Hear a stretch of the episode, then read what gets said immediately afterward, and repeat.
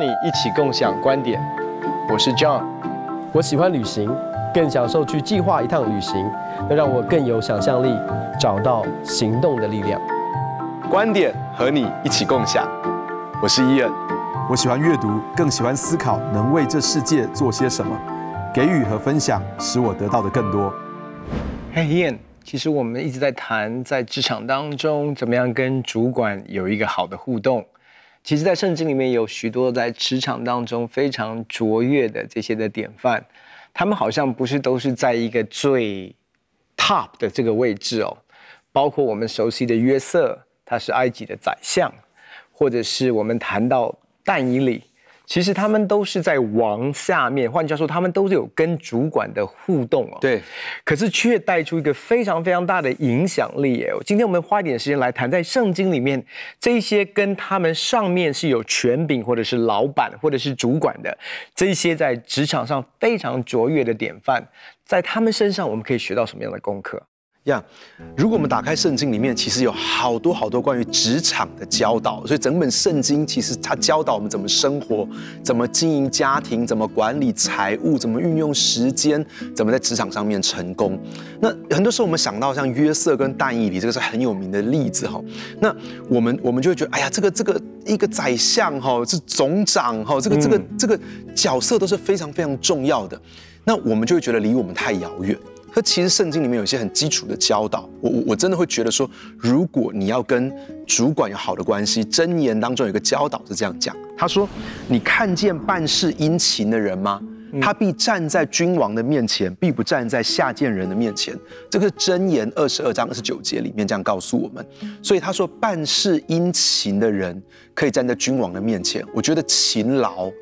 在工作上面的勤劳、投入、认真，这个是最基础的。嗯，如果你看新一本的圣经啊，它其实会带给我们一个不同的启示。他说：“你看过办事能干的人吗？”诶，我觉得这个很有趣哦，因为和本讲说殷勤。可是新一本讲能干，哎、嗯，真的有些人是殷勤，但不见得能干。然 后就说他他 work hard，可是没有 work smart。对，他们就非常努力投入，可是真的是不一定是这么能干。但是如果勤劳又能干，那么在职场上面，这个就是第一个非常基础关键的。另外一个我要谈罗马书第十三章第一节。这个经文里面这样讲，他说：“在上有权柄的，人人当顺服他。嗯，因为没有权柄不是出于神的，凡掌权的都是神所命的。当然，罗马书十三章第一节，这个最直接是在讲政府。可其实在我们的职场上也是一样，我们要明白一件事情，其实我们进到这个公司也是神带领我们的。嗯”至少在这个阶段的当中，我们在这个公司的里面，而神也把这个主管、这个老板放在我们的生命当中，这个是神设立在我们生命当中，这个是神所安排的。学会不只是我们很勤劳的工作，也不只是我们在工作上面能干有好的表现，而且从我们的心里面愿意带着一个顺服的态度，这个也是我们在职场上面成功，而且我们要跟老板有个好的关系很重要的。如果我们不勤劳的工作，如果我们做事情常常出差错，如果我们内心里面就是带着一种很抗拒的态度，我们绝对不可能跟他会有好的沟通的。那另外一个我想再谈的一个是箴言当中，好，箴言二十二二十三章第一节第二节，新译本的圣经里面，它这个这个有一个有趣的经文，他说：“你跟官长。”一起坐席吃饭的时候，要特别留意在你面前的是谁。你如果是个贪吃的人，就当把刀子放在喉咙上面。所以如果这样的话，减重就很有可能了啊。对对对。所以你你知道，有些时候我们跟我们的公司的老板跟主管吃饭的时候，我们或者我们有个机会互动的时候，他说要留意在你面前的是谁。那有些时候就是我们可能得意忘形，嗯，忘记了他的角色、他的身份。有时候我们没有站在。把他当做是我们的老板跟主管来尊荣他们，来看重他们，没有一个合宜的态度来对待他们，来服侍他们。而且这个里面谈到说，我们是个贪吃的人的话，我们要懂得自己节制，嗯、所以我们要懂得勒住自己。有的时候是勒住我们的情绪，有的时候是勒住我们自己的话语，有的时候是勒住我们自己的行为举止的表现。所以我们真的是需要这几件事情都是非常非常关键重要的。仔细看这些在圣经里面的这些的典范，你就会发现，其实我们如果谈但以理，当然你谈到他是超越一切的总长的这样的一个身份，而且是在从尼布甲尼撒王巴比伦帝国一直到波斯帝国，其实改朝换代哦。你要想象改朝换代之后不会被炒鱿鱼哦，那代表这个人一定是玩真的。对，意思是说他的专业。一定是完整的。如果用我们现在的现在比较相近的一种例子哦，就是如果公司被并购啊，会被合并之后，你不但位置没有被换掉，而且还被 promote，那一定代表你的专业能力是非常非常强的。Yeah, 所以其实当我们谈到殷勤的时候，殷勤不只是要殷勤的，这是一个这是一个品格哦，可是更是我们在我们的专业上面一定要下功夫。意思是说。你在公司里面，你的竞争力一定要强，是你竞争的能力一定要强。很多的基督徒觉得我不需要太专精啊，我有些基督徒去到公司里面还在打关怀电话，在灵修，在读经哦。其实这些东西都是基本一个基督徒应该在上班前都做到的。对，甚至我们要这样的挑战弟兄姐妹。其实你在那里，你怎么样让？老板对你有一个信任，嗯，哦，那其实第一个是我们要做一个称职的员工，是，我觉得这是最基本的，做一个称职的员工，在你所做的事情上面，所托付的事情上面，不只是要忠心，还是要良善哦，对不对？忠心是你很清楚知道你的老板是谁，良善代表是你要有一个卓越的灵，在你所做的事情上面，我们要产生影响力。我不是说我们要爬到什么样的主管的位置，或者是高阶的位置，才可以带来影响力。不，你在你所做的事上一定要卓越。我常在想哦，其实，在旧约里面还有另外一个故事哦，那个故事里面就告诉我们说，其实影响力不一定是跟你的位阶对有绝对的关系哦。我们都熟悉的，在乃曼将军的那个时代，乃曼将军。啊、呃，其实是亚兰的大将军哦。那他当他得了大麻风的时候，最后他是来找先知以利沙，然后呢，后来是在一个他认为很脏的一个这个这个约旦的河里面，然后沐浴七次，然后得着痊愈哦。可是这整个过程，其实圣经上告诉我们的是什么？是在他家中一个，坦白讲，可能是被掳的，嗯啊的一个小使女，对，一个希伯来的小使女，告诉了他，给他一个。盼望也好，答案也好，重点是他采纳，重点是他听进去了，而且去到去找先知，先知没有找到，可是却找到了答案。然后呢，本来还不愿意降服，本来不愿意接受的，后来也愿意接受了。嗯嗯。那那我就会在想一件事哦，这个小使女，她平常在家里面。是做一个什么样的工，或者是说他的工有一个是他的工作态度有一个什么样的品质，是让这一个大主管，一个乃曼将军，对于一个小使女所说的话，他会相信，嗯，他会接受，他会采纳。是，意思是说，很多的时候，我们觉得在职场的影响力，其实是我一定要在什么样的位阶，但是其实我们不知道的是，即便你是。菜鸟或者是社会新鲜人，也可以透过你的忠心跟良善去赢得你主管的信任。你讲这个乃曼将军旁边的小侍女，她真的是一个向上管理的一个成功例子。其实刚刚我们谈到说但以理，他也是一个非常非常成功的例子。因为我们讲到但以理跟约瑟，其实他们在陪伴的是君王。那以前人家讲说 伴君如伴虎啊，这个是很危险的事情哎。那一一个不小心就人头落地了，而且其实他们所陪伴的王，其实都不是不见得那么正直哦，真的有些时候有一点蛮蛮邪恶的哈。嗯，那而且你你看说但以理，他竟然可以从。尼布甲尼撒王到博沙撒王到大利乌王哈，所以其实他是历任好几朝哦，那就好像说公司换了老板，甚至公司被并购被别的公司买下来，他一直都在一个很高的位置上面，所以其实真的很不容易。那如果我们看到但以理哦，他其实生命当中有几个东西，但以理书第六章第三节四节这么说，他说因这但以理有美好的灵性。所以显然超乎其余的总长和总督，王又想立他治理通国。那时总长和总督寻找但以理误国的把柄，为了要参他，只是找不着他的错误过失，因为他忠心办事，毫无错误过失。嗯，那这里面谈到几个很棒的事情，他说他有美好的灵性。可是如果你你真的去看英文圣经，特别是 NIV 版的圣经，他是这样讲，他说 exceptional qualities。嗯，那这其实不一定是灵性的品质而已哦，可能是这个人的品质，还有他做出来工作的品质。嗯、你知道他是有一个非常超凡的品质，你可以想象但以理所做的每一个专案、每一个项目，他做的每一件事情，其实都有一个超越凡、超凡的品质，那其实很棒的，所以他非常的忠心。而且毫无错误过失，他没有犯什么样的错误。那个忠心办事，英文是讲 trustworthy，嗯，你知道他是个值得信任的人。然后他说毫无错误过失，这个里面讲说 negligent 这个字，就是他没有这种不小心啊、疏忽。有时候工作上就常说，啊，老板对不起啊，我不小心，我我忘了，哎呀，我搞错了。哎，可是这个地方讲说，但以理只要多的，真的，我 我觉得我们自己都还蛮多的这样。那但以你做事情是。都没有这些东西，那所以你知道，就是一个完全可信的，所以这个是难怪为这么多啊不同的君王上来，可是都会重用但以理一个很重要的原因。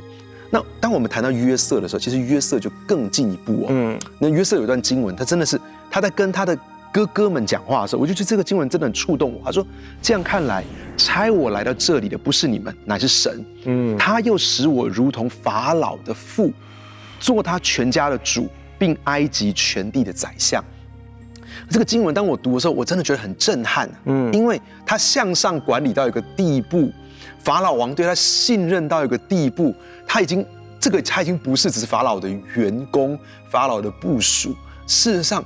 法老尊敬他，听他的，如同听父亲的一样。哎，对啊，哇，哇！所以，而且法老把他不是把事业交给他，不是把国家的政务交给他，他把他的家，他说他如同他全家的主。哎，连法老都把他家的事情交给约瑟。你知道这种信任哦，搞不好他孩子的事情啊，哈，他们家族的事情，哎，约瑟也帮他处理。哎。然后埃及全地的宰相，其实英文里面讲说 ruler，他是这个治理者，好，他是这个掌权者。所以我我我真的觉得，其实每一个在职场上面，我们不见得一定在那个最高的位置上。可是我们如果我们忠心，如果我们可信任，如果我们很小心，不去犯任何错，我们所做的事情有这些超凡的品质，其实神真的可以使用我们，不止祝福我们的主管，甚至去影响他，去转化他。这个都是可能发生的。虽然约瑟是一夕之间变成宰相，可是当他变成宰相的时候，他要能够做出什么？做出宰相所做的事情。意思是说，其实是事前有很多的预备，有很多环境的考验，嗯，也有很多环境的磨练哦。就是我们怎么样在这个职位上面能够站得住，嗯，而且站得稳哦，嗯。很多人说啊，我没有这样的一个契机。如果我也可以从监牢里面一天被提拔成为宰相的话，可是重点是你做得到宰相所做的事情吗？你要称职。所以你看到约瑟他的一生，其实当他被卖到波提乏家里面，他在学一件事，就是管波利法的家。嗯，他从管波利法的家开始，然后后来被诬告，他去管监狱，到监狱里面。他也是典典狱长信任到他，信任他到一个地步，把整个的监狱就交给他了。对，OK，所以意思是说，你的治理，你如果渴望将来进入到那样的一个治理的程度，你今天在你手上的治理，你有没有把它治理的井井有条的？嗯，意思是说，你的房间，嗯哼，你的书桌，如果是对学生来讲的话，对不对？然后呢，如果在职场当中，我要鼓励的，在你手上有很多棘手的问题哦。那些挑战其实都是我们的跳板，嗯嗯嗯，那些挑战都是我们的跳板。你可以，你可能会抱怨说：“主啊，我的困难好大哦，我在职场当中面对到好艰难的环境哦。”坦白讲，如果我们今天不能够面对我们的困难，神说我们没有办法帮你提拔到下一个你要进到的位置的里面了。嗯嗯，所以我们我们下一个位置，其实跟我们今天是否能够在我在职场当中，可能跟我的主管相处当中，我好痛苦，可是那个痛苦。你要学会突破，你要学会用个正确的眼光去来面对，因为我们刚才说过，但以理跟约瑟他们所服务的服侍的主管，都不是所谓的善类啊，都不是所谓的哦这些有为父心肠的主管，不是邪恶的，是不公平的，有的时候是无理取闹的，有的时候甚至动不动就要他们死的。嗯，可是却在这过程当中，其实在服务的过程当中，在服侍的过程的里面，赢得这些人的 trust。嗯，而且我觉得一个很关键的事情，就是我们谈到约瑟跟但以理的时候，不要想啊，他是埃及的宰相，他是巴比伦的总长。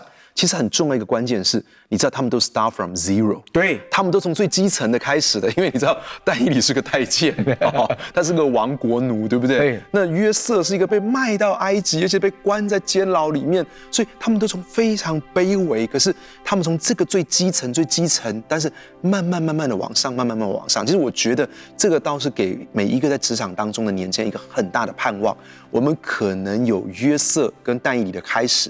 但我们也可以有约瑟跟但以理的结局。哎，Amen。我我我我最后想要分享一个人，我就觉得他的角色呢，叫做尼西米。那尼西米说真的，他的官呢说大也不大，因为他是叫做王九正的，他是个九正。那九正这个就是说把酒递到你的手上的。你说说大嘛，这实在是个蛮小的官呢。不过这个人呢，很被信任。因为毕竟王一定很信任他，才会让他拿酒杯，不然可能会被下毒啊。嗯、哦，那你如果看到尼希米记第一章的最后，他是这样讲，他说：“求主使我亨通，在王的面前蒙恩。”代表一件事情，就是他一直在祷告。他说，当他知道耶路撒冷被火城墙被火焚烧，然后他想要回去重建耶路撒冷的城墙的时候，他他说：“主帮助我在王的面前蒙恩。”其实我们每一个人都必须知道，如果我们很多事情想要成就，我们必须要在我们的主管、在我们的老板的面前蒙恩。所以我们要我们要花时间祷告，说让我们在老板的面前、主管的面前被赏识、蒙恩宠。那么后面那个经文呢，他就这样讲说：“他说这个王就跟他讲说，哎，你素来在我面前是没有愁容的。”这个代表一件事情，他从来没有跟这个啊这个王在一起的时候臭脸，好像欠他几百万这样子，就代表说他每次看到王的时候，他的脸都是有笑容的。嗯，所以那一天，这个王就觉得，哎，这个太独特了，怎么他从来不可能会这样子的？就问他什么事，他就说，哎呀，我祖先的城，好被焚烧，我这心怎么快乐的起来呢？嗯、那王就问他说，那你要我为你做什么？那他就，其实我认为。我认为尼西米已经预备这个时间预备很久，他已经祷告很长一段时间。为什么呢？因为他马上可以定出日期。嗯，他说：“哎，他什么时候回来？好，他可以定出要总共花多长时间。而且他马上就跟他说：哎，我要木料，我要通行的，我要什么什么。他知道一件事情，他已经计算过时间，他已经计算过他所需要的资源，他已经想过，他想得很透彻，只是他在等一个时机，是王。”有一个好的心情，他还可以跟他对话。他知道这个请求王会答应，所以其实我们从尼西米身上看到几件事情。他有一个渴望的事情，他做了非常清楚的规划。而他这个清楚的规划的时候呢，他也不断在祷告，求主开路，求主开门，求主给他一个好的机会。然后呢，他平常又总是有一个最好的态度在服侍。终于，当那个机会来到的时候，他提出来，他想得这么透彻，因此王就允准了他。让他能够回去重建城墙，所以我相信我们每一个人都可以像约瑟、但以理跟尼西米一样。我们其实，在职场当中，我们需要有从神来的恩宠，我们同时也需要从人来的恩宠。嗯，所以这两方面都是我们需要去祷告的。然后，其实谈到一个东西是，当时人的恩宠真的来的时候，Are you ready？是，你预备好了吗？是很多的时候，我们其实是要恩宠，可是我们不愿意付代价。是我们不愿意付预备的代价、研究的代价、嗯、学习的代价，或者是成长的代价。其实这些东西都是在我们这一方需要付出的。那不一定付上这些代价，就一定会成就什么事哦。嗯，因为还有在神的这个恩宠跟人的恩宠的 timing 当中。是是可是我们怎么样看见到这些所谓的机会点？我常说，很多时候我们要学习怎么样去趁势，或者是我们不需要去造浪哦。但是当浪来的时候，当神的工作临到的时候，当那个恩宠的门打开的时候，很多人说啊，我现在再去学，我现在再去等我，等我回去 计划，等我再去把这个 proposal 再再再再重新。No，其实你早就该预备好了，机会是给预备好了的人。所以，所以我其实觉得，其实，在职场当中，你可以有想法，嗯，在。在还没有可以有这样的一个机会之前，其实你可以把很多的东西你已经做好准备了，嗯，然后当那个机会的门打开的时候，其实等到你在那个位置，就像是呃约瑟一样，当他在管理波提乏的时候，那个波提乏的家是一个管理的 level，在下一个 level 其实是监狱了，在监狱的管理到下一个 level，其实是整个国家的管理。那坦白讲，他没有说啊。我只会解梦而已。其实说真的，管理这方面我没有上过 MBA 啊，我其实这一方面比较缺乏。No，你就会发现，其实他不只是有一个属天的启示的答案，对，他知道怎么样把一个属天的启示用一个非常实际跟实物的方式来执行。我觉得很多的基督徒很会做梦，做梦很棒，可是怎么样务实的，一步一脚印的。把梦想，嗯，可以实现。我觉得这些都是在圣经里面许多这些这些非常好的职场达人啊、典范，对，给我们的一个非常非常好的一个学习的地方。真的，他们不是只有愿景，他们其实是按部就班，一步一脚印，然后忠心在他们所接触、所所做的每一件事上，然后看到神为他们成就大事。所以，其实我们真的相信一件事情，就是我们可以，当我们开始。我们殷勤的做事，而且能干的做事，而且我们知道，我们看见我们的主管，我们有一个顺服的心，而且我们知道他的身上是有恩宠的，是有值得我们效法跟学习的。所以，我们知道他是谁，我们也懂得去节制我们自己，然后像但以理一样，像约瑟一样，像尼西米一样，凡事都做好预备。嗯，然后呢，也开始为着神给我们的恩宠。或人给我们的恩宠祷告，当时机来临的时候，我们就可以趁势而做。所以，其实很当很多年轻人说：“哎，我觉得我们现在没有机会。”其实，我觉得机会真的一直都在那里。在最不好的时机当中，神可以兴起约瑟；在最不好的时机里面，神可以兴起但以理；神在最不好的时机里面，神可以用尼西米去做很不凡的事。我相信，在这个时机，它也可以是我们生命中最好的时机。